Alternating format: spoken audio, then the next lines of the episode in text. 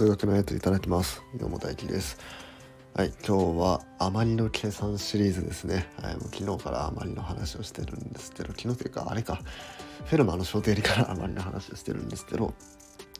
その余りの計算がねあの結構面白いんでねあの紹介しようと思います。はい。で今回紹介するのは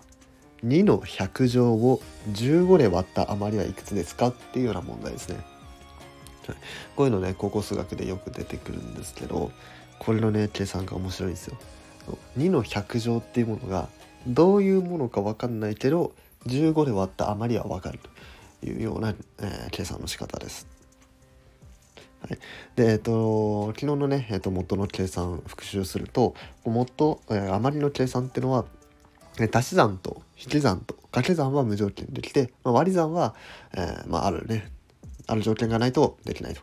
でまあ今回割り算使わないんで別にどうでもいいんですけどとりあえず足し算引き算掛け算ができると。で、えっと、昨日説明しなかったんですけどそれに加えて2乗とか3乗とか、えー、こういうようなものをやってもいいです。まあ、掛け算ができるんでこれもできるっていうのはまあ自然な結論かなと思います。例えばね、えー、この前も例に出してる、えー、10を4で割ったまりは2ですと。でこれ両辺2乗すると10の2乗100だと。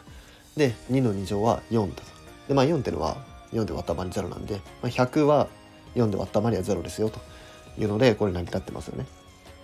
はい、そんな感じで2乗3乗4乗みたいなものも、えー、こう合同の式ではできると。はい、っていうのを使って、えー、2の100乗を15で割った余りを考えていきます。でこの計算でですねポイントとなってくるのは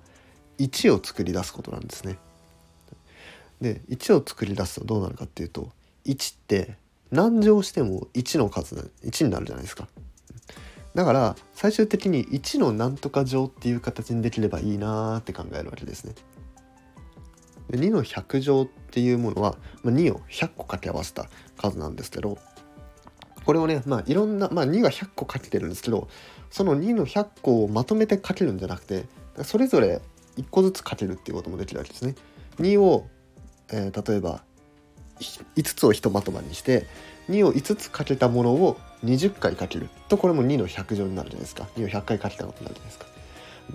これはいわゆる指数法則の話ですね、え、2の100乗っていうのは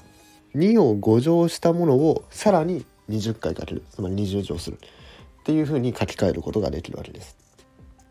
ってことはその2の何とか乗で15で割った余りが1になるような数ないかなっていうのを探してみるんですね。はい、じゃあどうでしょう皆さんありますか ?248163264、えー、次128かな。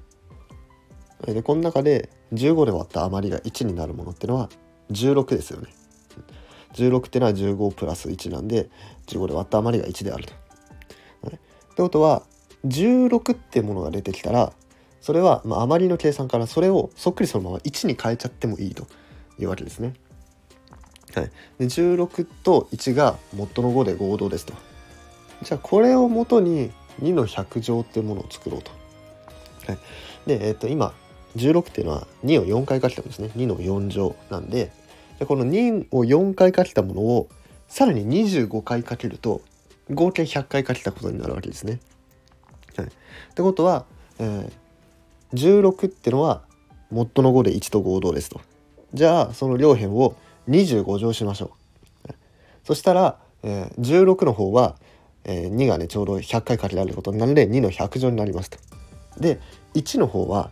何乗しても1なわけです。2乗しても3乗しても4乗しても5乗しても1だと。もちろん25乗しても1だと。ってことは結局2の100乗ってものは15で割った余りは1であるということがわかるんですね。この計算綺麗じゃないですか。めちゃめちゃいいですよね。1をどっかで作り出してで1は何乗しても1だよねっていうのでこういう計算ができるわけですね。で同じようにマイナス1余るっていうパターンでやってもいいです。でマイナス1余るってどういうことやねんってなるんですけどさっき今あの15で割った余りの話なんですけど、えー、例えば15で割ってマイナス1余るってどういうことかっていうとこれ15で割って14余るってのと同じことです。例えば15の倍数ってまあ153045、えー、60ってありますけど、えこれに、えー、14、うん、余りが14のやつっていうのは15プラス14で、えー、これは29か。でこれって30より1小さい数じゃないですか。だから、えー、15で割って14余る数っていうのは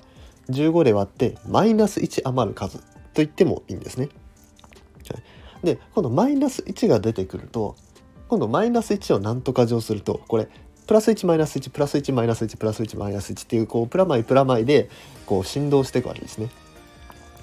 でその状況だったらその指数が、えー、奇数乗なのか偶数乗なのかっていうのでこのプラス1なのかマイナス1なのかが分かるっていうことですよ。だからこういうふうに今15で割った余りにありましたけどこれ17で割った余りも同じように計算できるんですよ。うん、2の4乗が17で割った余りはマイナス1だと。じゃあその両辺を25乗してやると、えー、16の方はまあ25乗するんで2の100乗になりますと。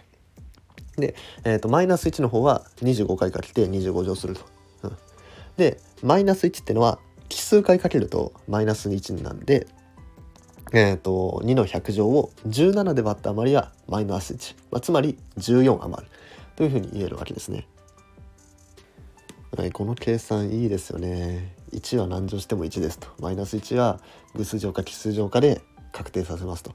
うん、でこれがもし2とかだったら確定はできないわけですよ。2を25回かけたらめちゃくちゃでかい数になっちゃうじゃないですか。そう1とかマイナス1っていう数だからこそできる計算方法なんですよ。はい、で、えーとまあ、ちなみに言うんですけどこの計算は全部でできるわけではないですからね。そ 当たり前ですけど、当たり前ですけど、そんな都合よくちょうど1が見つかるとは限らないんで、全部において。うん、なんで、こう、数学のね、テストとか、まあ、入試とかで出るようなパターンとしては、まあ、絶対どっかでね、1とかマイナス1が余るような、えー、数で、えー、まあ、都合よくね、あの、数字は操作されてるんですけど、まあでも、じゃあそれがどうな、どこなのか、じゃあちょうど1余るような数はどうなのかっていうのを探すのがやっぱり面白かったりしますよね。はい。というわけで、じゃあこの計算を使って皆さん一つ練習問題というかね、えー、問題を出していこうと思います。その問題が、3の40乗を13で割った余りはいくつですかっていう問題。はい。皆さんぜひ挑戦してみてください。まあ、さっきみたいにね、まあ、単純じゃないんで、まあ、ちょっと考えなきゃいけないかなっていうところであるんですけど、まああのそのさっきの計算の知識があればどこで1になるのかっていうのを考えていけば、えー、解ける問題です。是非やってみてください。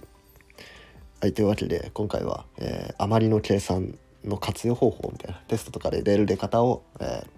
ー、紹介していきました。はい、では最後に、えー、前回のラジオいいねしてくださった方紹介しようと思います。まどかさん、えー、ひじりさん、